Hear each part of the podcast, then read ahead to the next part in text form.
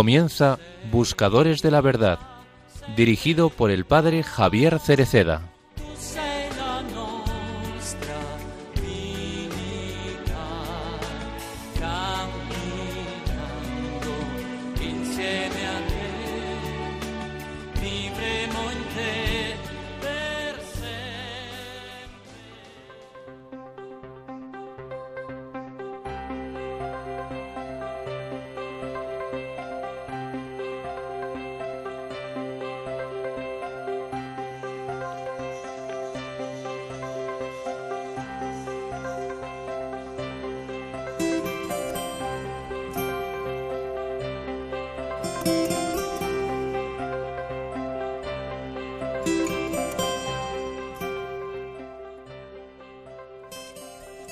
Hemos tenido esta experiencia. Elegir algo que nos parecía bueno y en cambio no lo era. O saber cuál era nuestro verdadero bien y no elegirlo. El hombre, a diferencia de los animales, puede equivocarse, puede no querer elegir correctamente. La Biblia lo demuestra desde sus primeras páginas. Dios da al hombre una instrucción precisa.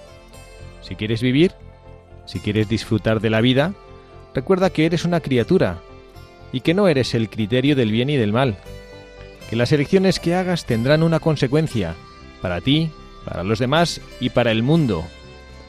Puedes hacer de la tierra un magnífico jardín o puedes convertirla en un desierto de muerte. Una enseñanza fundamental. No es casualidad que sea el primer diálogo entre Dios y el hombre. El diálogo es, el Señor da la misión, tú debes hacer esto y esto.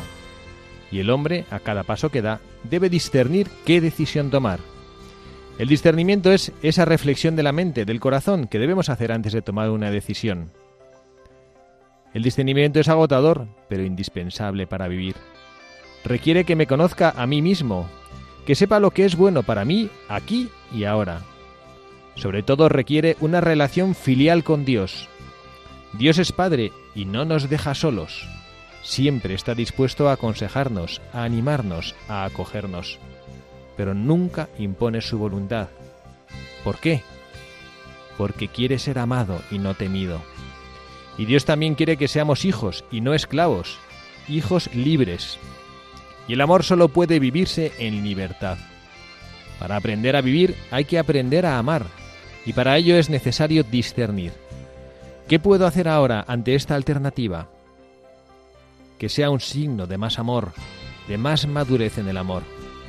Pidamos que el Espíritu Santo nos guíe, invoquémosle cada día, especialmente cuando tengamos que tomar decisiones.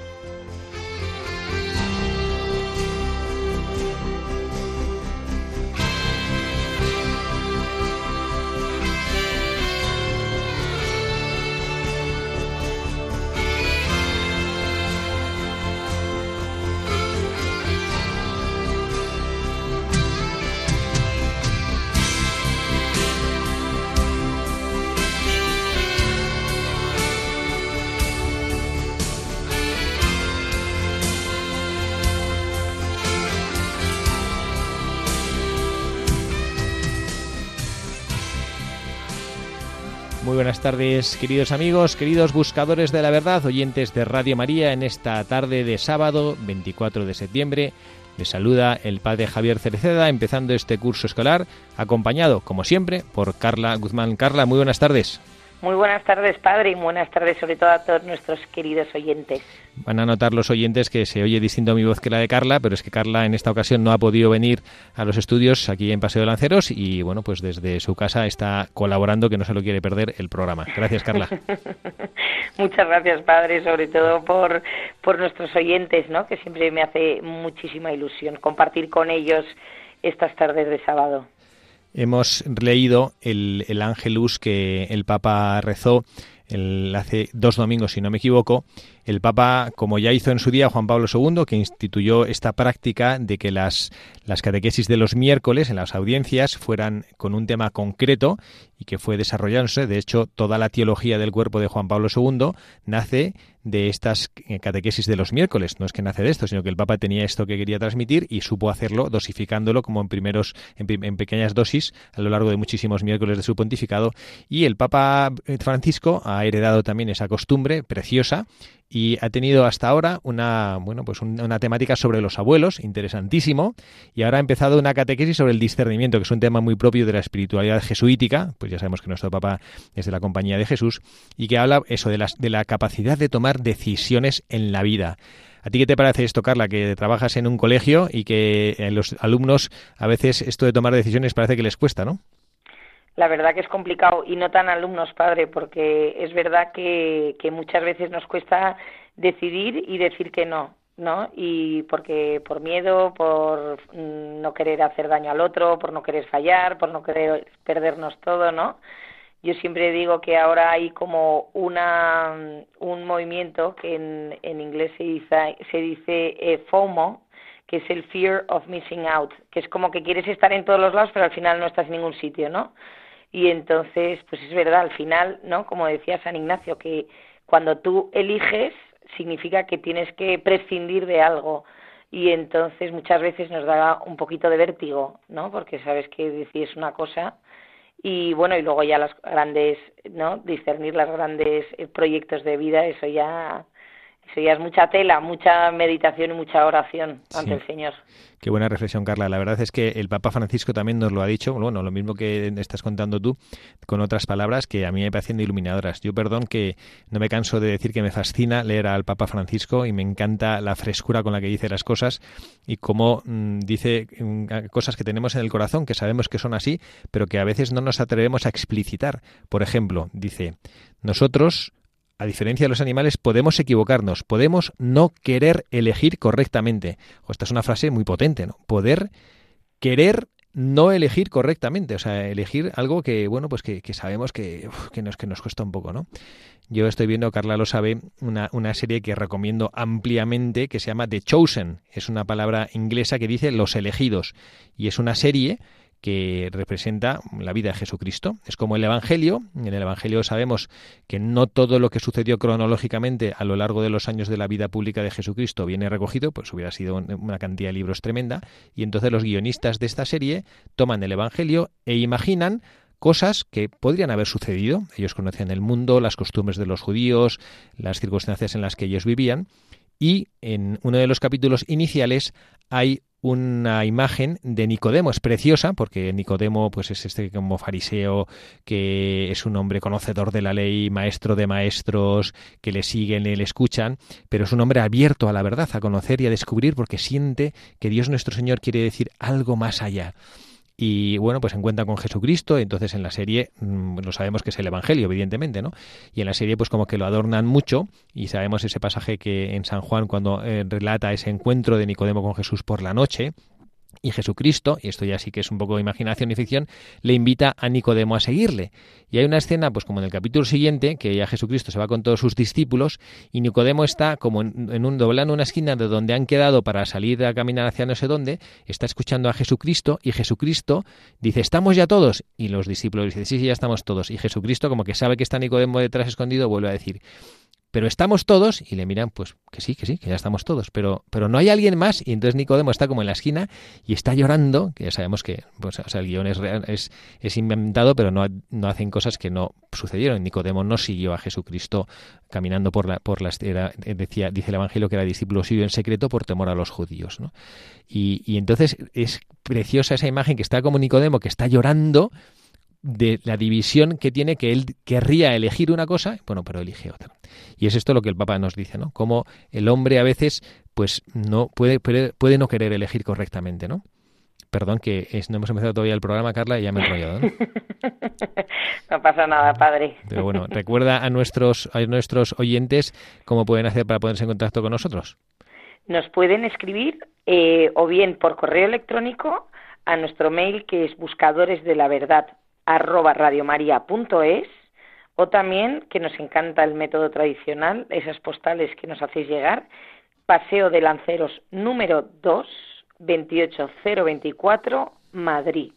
Y recordar también que en la página web que es fantástica de Radio María y tanto en la app que podéis descargaros en el móvil, ahí tenéis acceso a los podcasts y ahí podéis ver todos los programas, no solo este Buscadores de la Verdad, sino cualquier programa que se haya emitido en Radio María y la verdad que hay muchísimos de todo tipo y que merece muchísimo la pena. Bueno, pues vamos a seguir adelante con nuestro programa. Saben nuestros oyentes habituales que nos dedicamos ahora a hablar. Hemos tomado pues un buscador de la verdad, un beato, que bueno, yo es un beato que supe de él gracias a las imágenes que en la basílica subterránea que hay en Lourdes y hay pósters muy grandes con distintos santos y hay Beato Luigi Novarese, un beato muy cercano a nosotros en el tiempo, falleció en 1984. Entonces es un hombre, como hemos dicho o estamos diciendo en el programa, que supo elegir, como nos ha dicho Carla, ¿no? que en este mundo que los jóvenes que no saben elegir porque tienen miedo a quedarse fuera de sitio deciden algo, renunciar a otra cosa y acaban por no decidir, bueno, pues este hombre supo tomar sus decisiones correctas. Vamos a escuchar que Carla nos va a leer esta interesante biografía de Luigi, el beato Luigi Novarese.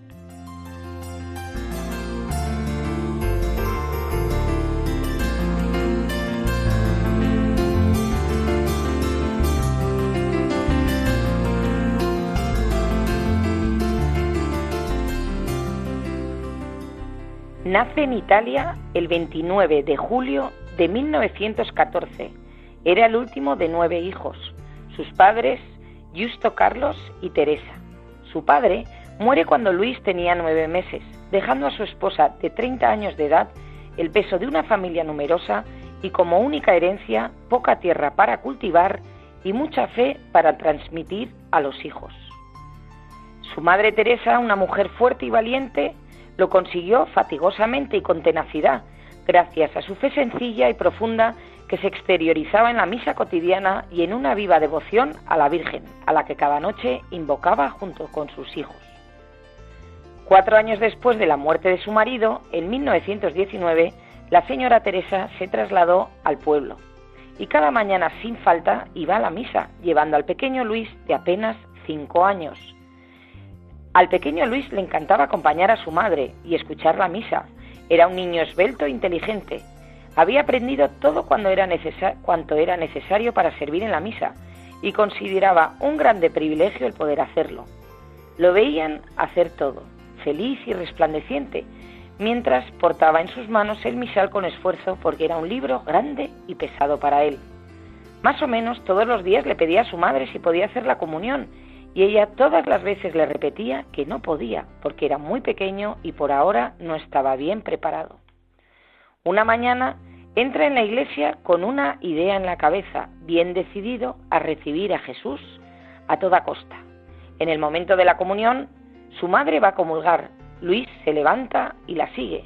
Cuando llega el momento, se pone de puntillas para parecer más alto, y el sacerdote le pregunta, ¿Has hecho ya la primera comunión? El pequeño aprueba prontamente con la cabeza más y más veces, casi a decir así, sí tantas veces. Y así hace la primera comunión el pequeño Luisito. La madre, al volver a su sitio, mira a su hijo y lo ve cuando estaba comulgando y regresa con las manos unidas y con una completa alegría de haber recibido el primer alimento espiritual. Después de terminada la misa, la mamá le coge de las orejas y lo dirige a la sacristía donde le dice al sacerdote, Padre, mi hijo ha hecho la primera comunión sin estar preparado. El sacerdote, sin dudar, le hace algunas preguntas al niño, que responde con prontitud e inteligencia a todo lo que le preguntaba. Y le dice a su madre, su hijo, señora, conoce mejor el catecismo que nosotros. Déjelo, que de ahora en adelante comulgue. Para Luis fue el día más hermoso de su vida. De ahora en adelante, cada mañana Jesús entraba en su corazón, en el corazón de que él lo amaba tanto y lo deseaba tanto. El pequeño Luis crecía con un carácter y temperamento decidido y fuerte. Quería ser quien dirigiera a los compañeros, ya sea en los cantos de la iglesia como los juegos. A la edad de nueve años, sufrió una terrible caída y se enfermó gravemente, permaneciendo inmóvil. Le diagnosticaron coxitis tuberculosa con numerosos abscesos por eso lo enyesaron para mantener derechas sus piernas. Inicia así el peregrinar de hospital en hospital sin obtener ningún resultado. En aquel periodo experimentó en su propio cuerpo las graves condiciones en que se encontraba y vivían los enfermos. Pasaba el tiempo y a la edad de 14 y 16 años los médicos le decían a la madre, Señora, no malgaste su dinero, porque este joven no durará mucho. ¿No ve cuánta pus sale de sus heridas? Su madre respondía, hasta que tenga el último delantal para venderlo venderé por la salud de mi hijo. Luis tenía 21 abscesos y arrejando casi un litro diario de pus. La señora Teresa permaneció sola con su pequeño hijo enfermo y sin ninguna ayuda trabajaba de sol a sol, confeccionando en su casa pantalones, camisas para hombre, para empresas, hacía lo que fuese y Luis, de 13 años, para agilizar el trabajo de su madre, aprendió a hacer ojales y a pegar botones. El 17 de mayo de 1931, a la edad de 17 años, Luis finalmente obtiene el tanto anhelado milagro, una sanación completa e instantánea. Así sucedió. Luis Novarese le escribe una carta al padre Filippo Rinaldi, sucesor de don Bosco, en la que le pedía el favor de orar por su sanación. Don Bosco amaba a los jóvenes, pues bien, yo también lo soy. ¿Quiere usted, por favor, rezar y que otros recen para que yo me cure? Esperando la respuesta del padre Rinaldi, Luis soñó con la Virgen Auxiliadora en la estatua de la Basílica del Valentino en Casale, donde estaban los padres salesianos. Dijo, la Virgen era bella. Se animó toda y me sonrió. Luis le pidió a la Virgen, Madre mía, ¿yo me sanaré? Y le contestó la Virgen, sí, en el mes consagrado a mí. ¿Me haré sacerdote? Y la Virgen asintió. ¿Me iré al cielo? Esta vez la Virgen sonrió. Entonces prometió a la Santísima Virgen que en el caso de que fuera sanado, se dedicaría totalmente a las personas que sufren. Había sufrido tanto en los hospitales por la forma como las personas enfermas eran tratadas. Finalmente llegó la respuesta del padre Rinaldi, que le decía, únete a nuestras oraciones y ten confianza. Los jóvenes del oratorio de Baldoco empezaron una novena por él. Luis se unió espiritualmente a sus oraciones y después de rezar tres novenas se cerraron los accesos, cesó el proceso tuberculoso y las piernas que no podían sostener toman fuerza, su cuerpo se consolida y se encuentra perfecto el 17 de mayo de 1931. Su madre murió en 1935 y lo condujo a una elección definitiva. Descubrió en la vocación sacerdotal la vía para ofrecer una ayuda más radical y decisiva de servir a las personas enfermas desde el punto de vista espiritual. Realiza sus estudios y se ordena sacerdote en 1938 en la Basílica de San Juan de Letrán. El padre Novarese grita a los cuatro vientos con sus palabras y sus obras que el enfermo es hijo de Dios, heredero del cielo, fermento de gracia para el mundo, potencial atómico para la causa de la Iglesia. Por su intervención, todos los que sufren y son enfermos empiezan a elevarse, a darse cuenta de su nueva misión en la Iglesia de receptor pasivo tolerado, se hace sujeto eclesial activo en la Iglesia. El carisma de Monseñor Novarese, por lo tanto, fue la intuición que el enfermo primero se debe curar por dentro. Antes que todo, es indispensable curar su alma. Si Jesús no está presente en el yo profundo, no hay posibilidad de curar el corazón. El don de su gracia es el primer remedio dispensable y eficaz para la persona que sufre. No siempre es posible liberarse de las propias enfermedades físicas, pero siempre se puede ofrecerlas para la redención del mundo. Parece una paradoja, pero una vida puede ser igualmente feliz y realizada también sin la salud del cuerpo. Monseñor Novarase dio la prueba de eso, creyó en la persona enferma y en sus infinitas posibilidades, a la condición de que la persona enferma se entregue totalmente a la acción misteriosa de la gracia, que silenciosamente opera en su corazón por medio de la fe. Monseñor Novarese tuvo la fuerza y el carisma de luchar contra el abandono que vivían las personas enfermas y con discapacidad en destino inevitable y contra la pasibilidad total y a la falta de significado de la persona enferma y con discapacidad en la sociedad. Su intuición luminosa fue también que el dolor más penetrante puede ser aceptado, comprendido y soportado, cuando se llega a dar al sufrimiento un rostro, una respuesta, un significado, una razón, un objetivo. Noviembre de 1950, Monsañer Novaresa da vida a los silenciosos operarios de la Cruz, Asociación Privada Internacional de Fieles, reconocida por el Consejo Pontificio para los Laicos, a la cual se pueden adherir laicos y clérigos, en la imitación de Cristo, llamado y mandando por el Padre a cumplir su voluntad de vida y de salvación para el mundo. Los silenciosos operarios de la cruz viven en total don de sí como respuesta a la consagración en la práctica de los consejos evangélicos. Luis Novarese muere a la edad de 70 años, en 1984 en Roma, dejando un gran apostolado y una obra que está difundiéndose por todo el mundo. El Papa Benedicto XVI firmó en 2011 el decreto con el cual se reconoce un milagro gracias a la intercesión del venerable Luis Novarese, lo cual permitió en 2013 que fuera declarado beato.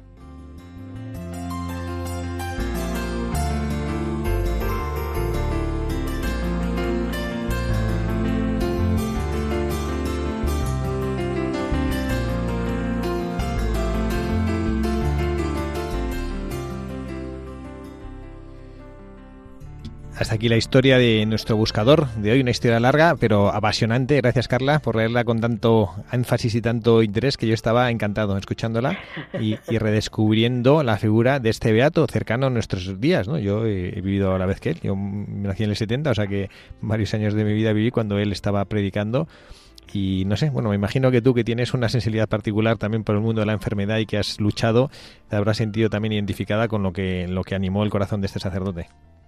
La verdad que lo he leído así porque me he sentido tan identificada y según estaba leyendo la historia, estaba viendo eh, eh, reflejada esta historia en el rostro de tantos niños que he vivido su enfermedad en estos años en el hospital, pues cuando pones cara, ¿no? A una historia que estás eh, contando, pues como que, que la sientes de una manera particular. Yo no sé, la verdad es que tenemos había una cantidad de cosas que hoy se nos va a hacer corto el programa para poder hablar de todo lo que lo que la vida de este hombre nos dice. Es verdad, yo yo pensaba cuando cuando estuvimos viendo uh, utilizar la vida, perdón, utilizar, explicar la vida y compartir la vida de Monseñor Novarese, el Beato, Luigi Novarese, que es Beato, ha sido declarado Beato, como bien ha dicho Carla, en el, por, Benedicto XVI, pues bueno, pues como que no, no, no es que hiciera ninguna cosa espectacular, es verdad que tuvo una curación milagrosa, pero tampoco es que, sin embargo, hay tanta vida y tanta fuerza y tanta luz en todas las cosas que él afirma, que es una gozada. A mí una de las cosas y, quizá podía ser la, primera enseñanza. y estoy seguro que tenemos entre nuestros oyentes, nuestros buscadores de la verdad, personas que son enfermas, enfermedades crónicas. Y los habrá de todo. Habrá algunos que tienen, bueno, enfermedades crónicas que, bueno, que no es que les afecta mucho a su vida, y habrá otros que tengan serias enfermedades que les limitarán mucho en su vida. Bueno, pues el, el, no sé, como, para, para, mí la primera enseñanza, no sé si te ha llamado esto la atención, Carla, cuando lo leías, es la invitación que hace a los enfermos de ser, de dejar de ser sujetos pasivos en la iglesia a empezar a ser sujetos activos, ¿no? Como decir, bueno, el enfermo que lo tiene que aportar en la iglesia, pues nada, que sea eh, aquel por el que rezamos. Y sin embargo, lo que nos invita este hombre, este beato, es, no, no, enfermos, tenemos, porque él también lo era, tenemos que ser sujetos activos en la iglesia, es decir, tenemos una misión particular. Y bueno, yo lo recuerdo también, bueno, pues Carla, muchas veces hablamos en los últimos años del programa, pues hablamos de tu experiencia, de tu hijo, que también creo que nos, nos enriquece y nos embellece a todos, cómo el enfermo realmente se convierte en un revulsivo en la familia, ¿no? como que de pronto esta, esta persona enferma tiene un papel, ¿no? Cierto que tu hijo Pedrito, pues que bueno, que tuvo, gracias a Dios, dentro de su enfermedad, pues, pues mantuvo una vida muy, bueno, pues perdiendo, o sea, con muchas cosas atípicas, pero bueno, una vida eh, relativamente que se desempeñaba con, con ciertas, con cierta normalidad, en el sentido que, bueno, es verdad que no iba al cole, pero bueno, pues se levantaba por la mañana, se podía hacer cosas y demás. Pero yo estaba pensando ahora en un enfermo que conocí hace tiempo, que era un niño pues que nació eh, tuvo un problema en el parto la madre y bueno pues que nació pues un niño que ya que no, nunca pudo hablar nunca pudo relacionarse. Un niño que se llama Lucas yo creo que hemos rezado por el carla en algún en nuestro en alguno de nuestros rosarios y que y decía eh, la madre decía bueno pues es que este es el pegamento más fuerte que tiene la familia es mi hijo Lucas increíble, ¿no? Como, como bueno, pues esa, esa, enfermedad, que es lo mismo que dice el padre Novarese, ¿no? Que los enfermos tienen un papel activo en la vida de la iglesia y en la vida de la familia.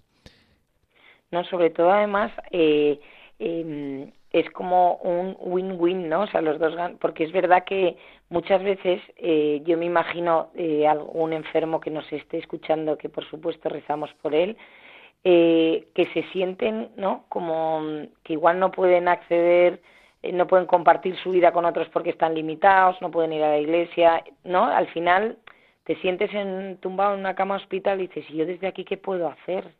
¿no? Y, y, y te sientes como que no, no eres partícipe. Entonces yo entiendo esa sensación como de, de, de al final además te abandonas porque dices, ¿yo qué aporto? Y, y es una pena porque tienen muchísimo. O sea, yo, una de las cosas, no tiene nada que ver, ¿eh? pero no, no sé por qué lo he hecho clic en el cerebro, lo he enlazado.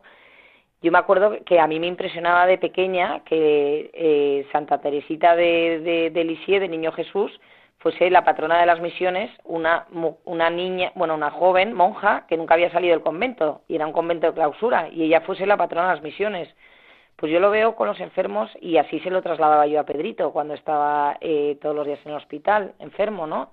Que yo decía, joder, es que tú desde aquí puedes hacer mogollón de cosas. Hay gente que está todo el día que le come el día porque no tiene tiempo para rezar, que no tiene tiempo para acordarse de otros, que no tiene, eh, no, no, no le da tiempo a ofrecer, ¿no? Eh, eh, qué bonito es el. Yo, la verdad que tuve, desgraciadamente también, cuando tuve a mis niños, estuve enferma y me acuerdo que un sacerdote que venía mucho a verme al hospital y, y, me dijo, ¿no? Pues ofrece eh, esos momentos de que, que, pues de dolor y de, y de angustia, de ansiedad, de estar ahí día a día en una cama sin poder moverte, ofrécelos por aquellas personas. Y la verdad que cuando al principio es verdad que me enfadé mogollón porque yo decía, mm, mm, ¿no? Como, como me salió ahí la vena mala humana y dije, eh, basta, ¿no? O sea, que encima yo tenga que ofrecer, que alguien ofrezca algo por mí. Pero lo entendí y, y joder, ya los días eran diferentes porque decía, pues mira, pues lo ofrezco pues por el último alma del purgatorio que, que, que la pobre no se acuerda nadie de él, pues aquellos que nadie rezan por ellos, pues por el, eh, los que todavía no han conocido el amor de Dios, ¿no? Y entonces la verdad que te sientes parte y entonces eh, también, ¿no? Te sientes como dices, jo, todo esto eh, sirve para algo.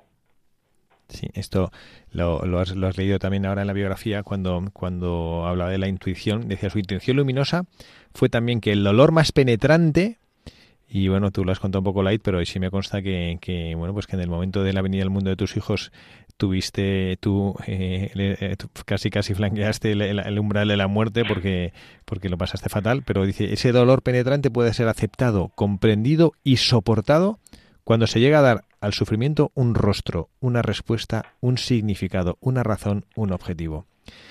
Y yo me está acordando de, de Víctor Frankl, ¿te acuerdas, no? Del, sí. De este que tiene su famoso el libro hombre de... busca el sentido. Exacto, el hombre busca el sentido, ¿no? Y él lo que decía es que en el campo de concentración él sobrevivió y luego analizándose un poco a sí mismo, porque era psicólogo, decía que él reconocía que el motivo por el cual él había sobrevivido es porque tenía un objetivo. Dice, yo tengo que volver a ver a mi familia y esa era su razón de ser. Entonces él cada mañana se levantaba pues viendo las perrerías que les hacían, viendo que sus compañeros se morían, viendo que estaba que hacía un frío que, que, que, que se congelaban, viendo que les hacían trabajar inhumanamente, pues ese, en vez de hundirse decía, bueno, todo esto, vale, aquí está y no, no está en mi mano evitarlo, pero lo que sí, sí, sí está en mi mano es qué actitud tengo yo ante esto y que y esto no me va a derrotar ¿no? y voy, yo voy a luchar porque tengo una razón de ser. Bueno, pues con la enfermedad lo mismo, ¿no? Y bueno, pues vamos a, vamos a, como siempre hacemos en nuestro programa, que buscamos hacer un, un momentito de oración, vamos a hacerlo con un grupo que a Carla no le gusta nada, un grupo musical. Estuve en el concierto, tuve la inmensa suerte y el privilegio de participar en ese maravilloso concierto de Vista Alegre eh, hace un par de semanas, donde 8.000 personas gritando, eh, cantando, alabando a Dios, fue un momento mágico. Yo no sé, o sea, ni U2 ni los Rolling Stones, fue algo bestial. Y además pensar que estaba expuesto el Santísimo detrás del escenario es algo tan bonito, tanta gente con una sonrisa, o sea, no sé cómo describirlo. La verdad que fue, yo creo que eh, no lo olvidaré en mi vida, de verdad. Y si yo solo pido que vayan haciendo turnés por el mundo entero y todos los que nos estén escuchando, no dudéis en ir a uno de los conciertos de Hakuna porque de verdad, o sea, es mágico. Bueno, pues vamos a escuchar una canción que tienen ellos que, que, nos ayuda a rezar y nos ayuda también a interiorizar estas verdades de las que estamos hablando. La canción se llama Me sobrepasa y la hemos escogido porque, bueno, a veces parece eso, que hay circunstancias que nos sobrepasan, ¿no? Nos sobrepasa a veces la enfermedad y no sabemos bien qué hacer. Nos sobrepasa muchas veces la gracia de Dios y nos sentimos indignos de recibirla. Nos sobrepasa la misión o lo que el Señor nos encarga y pone sobre nuestras espaldas para que lo hagamos en su nombre. Nos sobrepasa, pero bueno, aunque nos sobrepase, la realidad es que Él está ahí, Él es el que nos lo pide, Él es el que nos lo ofrece, Él es el que nos invita y bueno, pues ahí tenemos que estar donde Él nos pide.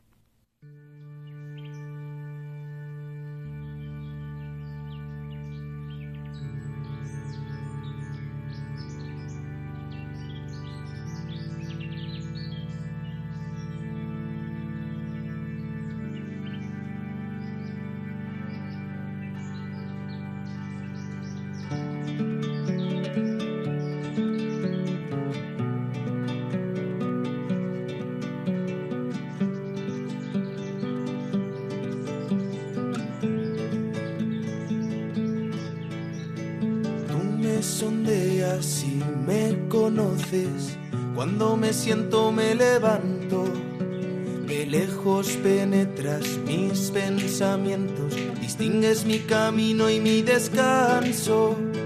Todas mis sendas te son familiares, conoces mis palabras. Me estrechas, me cures con tu palma, tanto saber me sobrepasa. ¿A dónde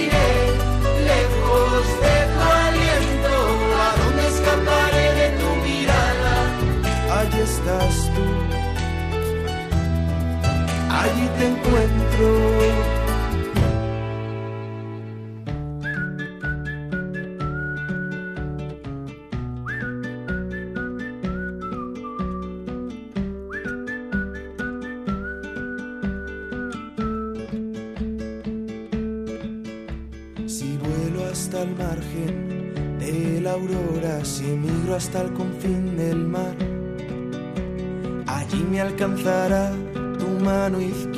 Tu derecha me agarrará.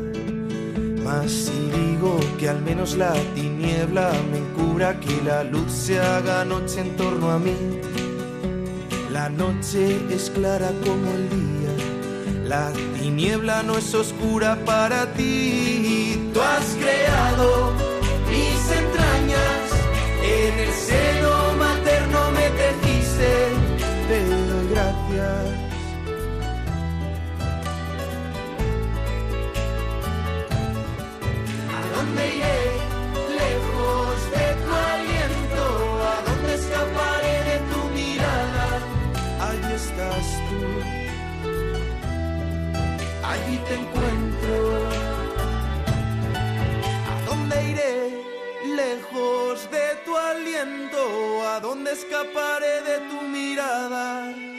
allí estás tú, allí te encuentro.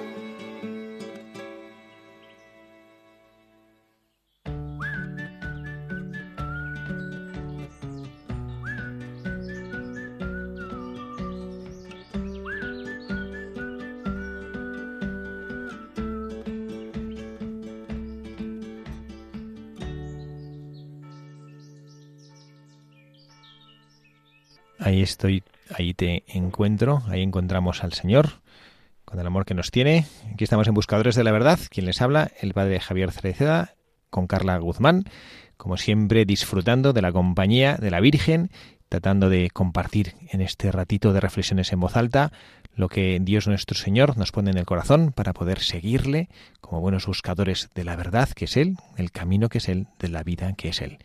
Y recordamos, Carla, a nuestros siguientes cuáles son los próximos eventos que vamos a tener aquí en Radio María y que podemos compartir y disfrutar juntos. Como todos los meses, en la noche del jueves anterior a cada primer viernes de mes, expondremos el Santísimo Sacramento en la capilla de la emisora.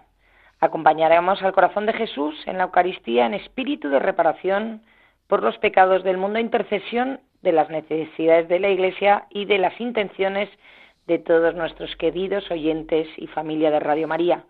La hora santa tendrá lugar desde las 11 de la noche a las 12, hora peninsular, una hora menos en Canarias, y se podrán seguir las imágenes a través de los canales de Radio María de YouTube y de Facebook. Y estará dirigida por el padre Luis Fernando de Prada. Y aquí viene lo importante.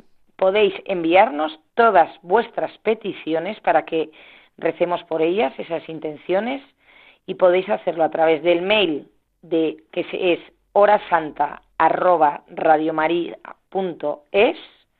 o eh, podéis llamar al teléfono también para que pongamos ahí vuestras intenciones, que es el 918228010 y lo podéis hacer hasta el miércoles 5 de octubre. Ya sabéis, 918228010.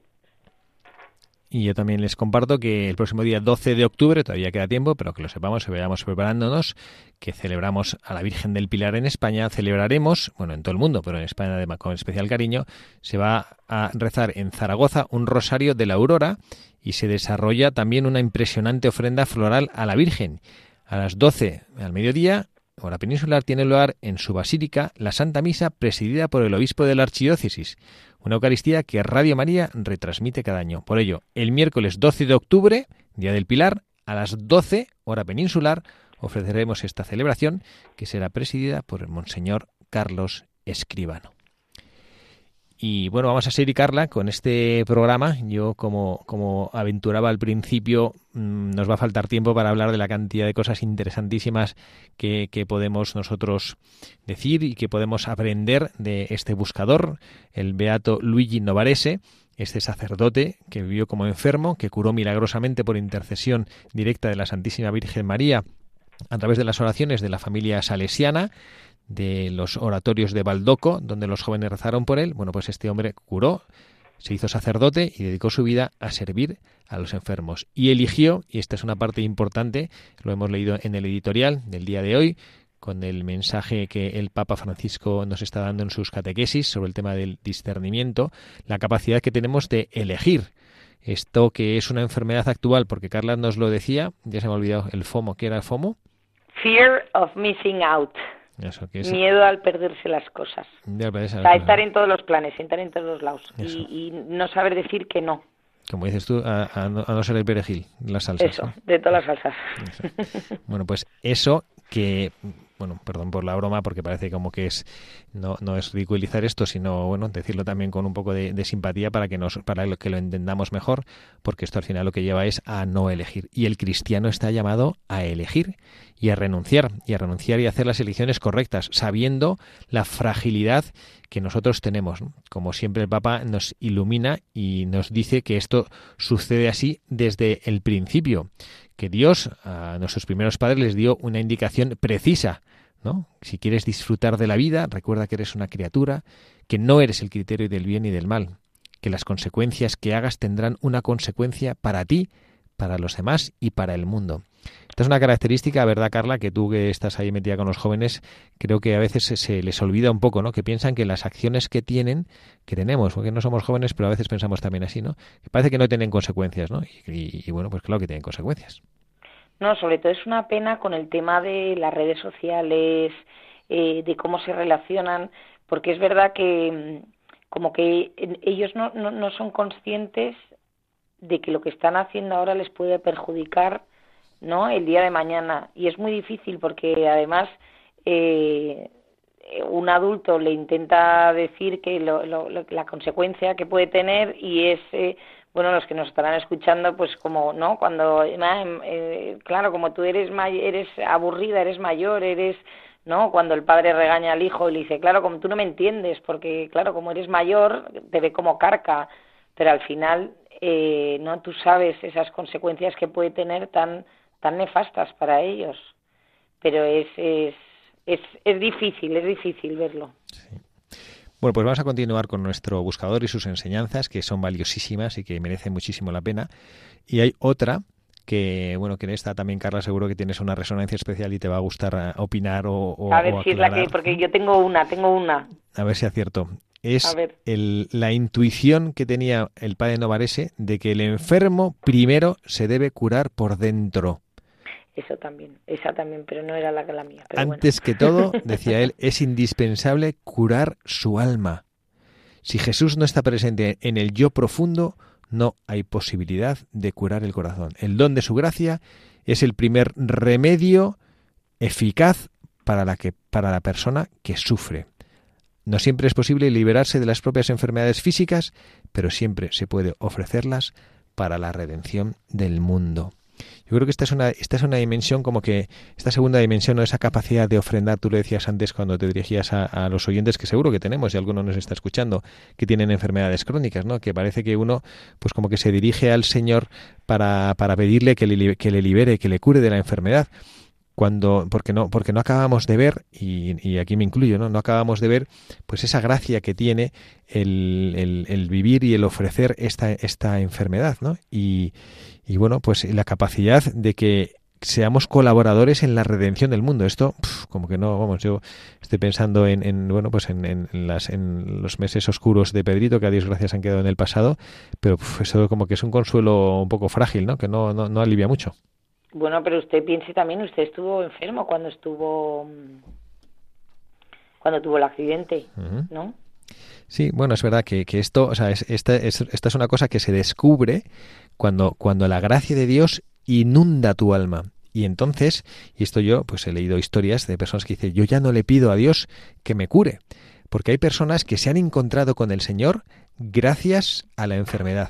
Y nosotros, es verdad que hay muchas personas que caminan por el mundo perfectamente sanas de cuerpo y a lo mejor con el espíritu un poco enfermo. Y cuando uno de pronto se encuentra con el Señor, y, tiene la grandeza de decir que bueno que esa enfermedad le ha hecho vivir cerca de Dios, pues, pues no, como que a veces duda. Yo no estoy intentando hacerme ahora no me acuerdo de, de, qué historia leí y era algo así, ¿no? Como que una persona tenía miedo de ser curado porque decía es que en la enfermedad estoy disfrutando y encontrándome con Dios de una manera tan profunda que nunca antes he experimentado que tengo miedo de que mi curación me aleje de Dios. ¿no?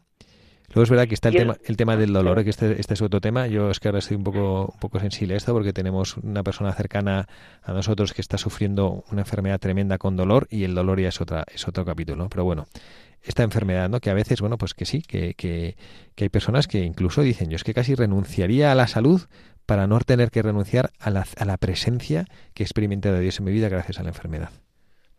Y otra, o sea, que mm, otra cosa padre que muchas veces también hablamos de los enfermos, pero eh, yo también eh, no lanzo eh, que se visualice al cuidador del enfermo, que muchas veces también sufre, ¿no? Sin dolor, o sea, no con el dolor físico, pero sufre el, el, dolor del enfermo, porque nos imaginamos, habrá oyentes, pues personas mayores, ¿no? El, eh, que está el marido pues con Alzheimer, la mujer con un cáncer brutal, ¿no? El, ese cuidador yo lo he visto mucho, por ejemplo, en los hospitales. Claro, eh, yo al tratarse de un de un niño eh, ves muchos padres de familia que acompañan a sus hijos y lo que usted decía cuando tienes a Dios dentro, ¿no? Y le das un sentido a ese sufrimiento, yo lo veo en los padres de esos niños con cáncer que a mí me ha tocado eh, vivir muchos meses con ellos,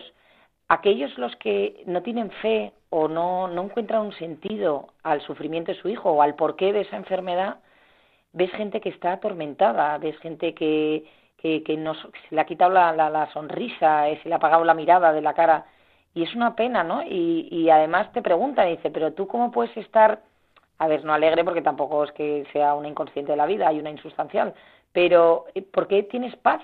¿No? Y entonces digo, claro, esa paz no viene de mí, no es humana, es, obviamente es un don, ¿no? Una gracia y de gente que reza eh, por nosotros que nos sostiene. Pero ves todo desde otra mirada y, y, vives la enfermedad desde otro punto de vista. Y luego lo que es súper importante es lo que transmites al enfermo, ¿no?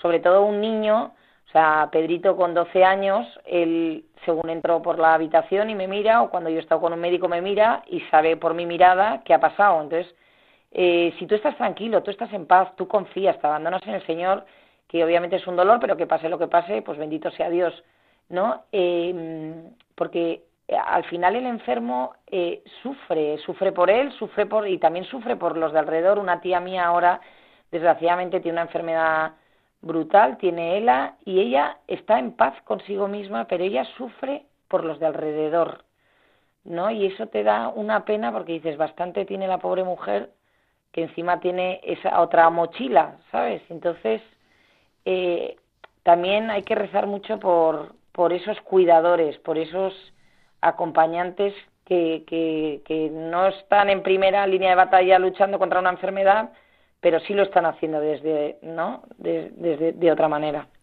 Sí, cuidar al cuidador. Yo esta es una de las cosas que les digo a las personas que están eh, dedicándose a atender a enfermos.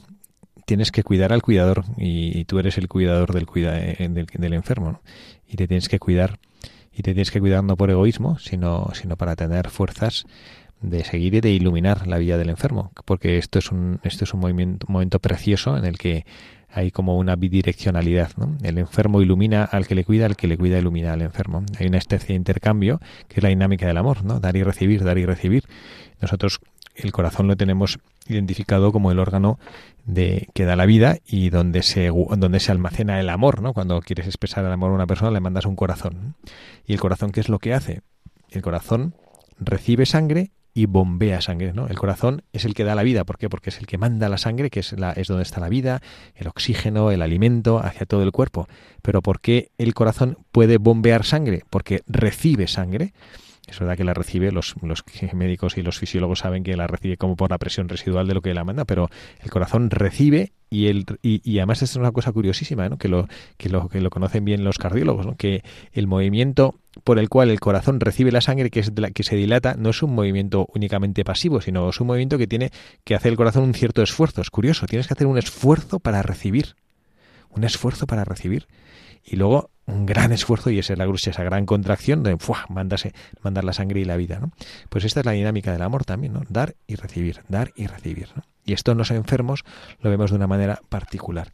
Y es curioso cuando uno ve mencionábamos al pequeño Lucas, que, que, le vi recientemente en una primera comunión, cómo uno pensaría, pues este niño qué puede dar, pues, pues misteriosamente dan muchísimo y sin darse cuenta, ¿no? porque son capaces de a veces la propia recepción del amor, pues es también algo dar, ¿no? Dan la capacidad de recibir amor. Parece una paradoja, ¿no? Pero tú das la capacidad de recibir amor, porque no es tan fácil recibirlo, ¿no? Bueno, pues esto es otra enseñanza. Yo creo que Carla nos da todavía tiempo a un aprendizaje más y vamos a ver el que tú querías compartir.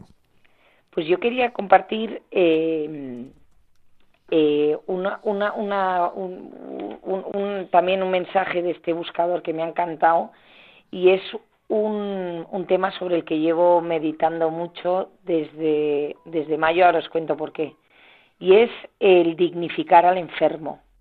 Él en un momento de, la biografía no dice que también eh, cuando se hacía sacerdote le prometió a la Virgen que se dedicaría a las personas que sufren, porque él había sufrido mucho en los hospitales por la forma en las que trataban a las personas. Entonces, yo no estoy diciendo es por el tema del hospital, sino eh, por el tema de dignificar al enfermo. O sea, un, es un tema que, que, que por ejemplo, eh, estuve en una primera comunión este mes de mayo de una íntima amiga mía y la pobre tiene su, su padre, está muy malito, muy malito y la verdad que prácticamente no se entera de nada. Y, y entonces eh, le pregunté, ¿no? Eh, le dije, ay Manuela, ¿y no, no ha venido tu padre? Y entonces me encantó cómo me respondió y me dijo, mira, es que en el, es dignificar al enfermo. Mi padre si viene aquí, al final está tumbado en un sofá, no se entera de nada, se le cae la baba, eh, no es agradable, o sea, no es que no sea agradable, sino como diciendo que no le voy a hacer pasar este trago a mi padre porque ni lo va a disfrutar ni tal, ni y entonces muchas veces, eh, ¿no? El tema de dignificar al enfermo, porque a mí, ¿no? Me da como, te da penita. Yo con Pedrito he vivido situaciones de cuando él estaba eh, muy malito, en situaciones como muy, ¿no? Que también el, el que ellos tengan su intimidad, que, ¿sabes? Que guardarle sus momentos, que eh, cuidarles y, no, no sé, igual a mí me habría encantado sacarle por ahí, él entiende que si tiene una sonda, tiene un no sé qué, pues mamá, pues igual prefiero, ¿sabes? No, que no, no es exhibirles, pero cuidarles, ¿no? Dignificar y, cuidarles bien, tratarles y que estén siempre en, en su sitio y lo más cómodo y donde ellos se sientan protegidos y no estén mirados. Sí. Qué preciosa reflexión y, me parece que es mm, el broche final de oro a este precioso programa de haber reflexionado juntos sobre cómo hay que saber acompañar a los enfermos, cómo ayuda a haber sido enfermo también para saber acompañar a los enfermos y cómo y el mensaje final creo que es el que nos debe quedar en el corazón, aprender a dignificar. Y a dignificar no es darles algo que no tienen, sino a reconocerles lo que tienen, que la enfermedad no les desposee de esa capacidad de llenar las vidas de los demás, de la capacidad de aportar en las vidas de los demás, que no nos olvidemos que los enfermos son el rostro de Jesucristo y que muchos santos que en el mundo han sido han disfrutado y han ilusionado con la capacidad de descubrir el rostro de Jesucristo en el enfermo. Vamos a pedir que esto sea así también para todas las personas que tenemos a nuestro alrededor, para todos nuestros amigos de Radio María, nuestros buscadores de la verdad que nos acompañan en este programa, algunos que habrá enfermos y que arrastran con grandeza esa cruz que el Señor ha puesto sobre sus hombros, que no se sientan solos, que aunque no nos veamos o no nos conozcamos en este mundo, en el otro, descubriremos lo que Dios nuestro Señor ha podido hacer a través de las cruces que cargamos, que cargamos con alegría. Gracias a todos ellos. Y Carla, gracias a ti también por estar aquí con nosotros. Gracias por haber hecho el esfuerzo de unirte al programa, a pesar de no poder venir a la emisora y hacerlo a través del teléfono. Nada, gracias a usted, padre. Siempre es un regalazo poder estar ahí, aunque no sea en presencia, en la casa de María. Damos las gracias también a todo el equipo de Radio María que ayuda, a los asistentes. Hay una cantidad de gente que no le ponemos cara, que hace posible que esta casa funcione, que las ondas de Radio María lleguen a tantos y tantos hogares. También por ellos hoy damos gracias a María, les encomendamos en nuestra oración. Y a todos ustedes, amigos, que el Señor nos conceda servirle con alegría en nuestra vida, que nos conceda acompañar a nuestros hermanos enfermos, que nos conceda hacer que Él sea lo primero en nuestras vidas. Que Dios les bendiga a todos.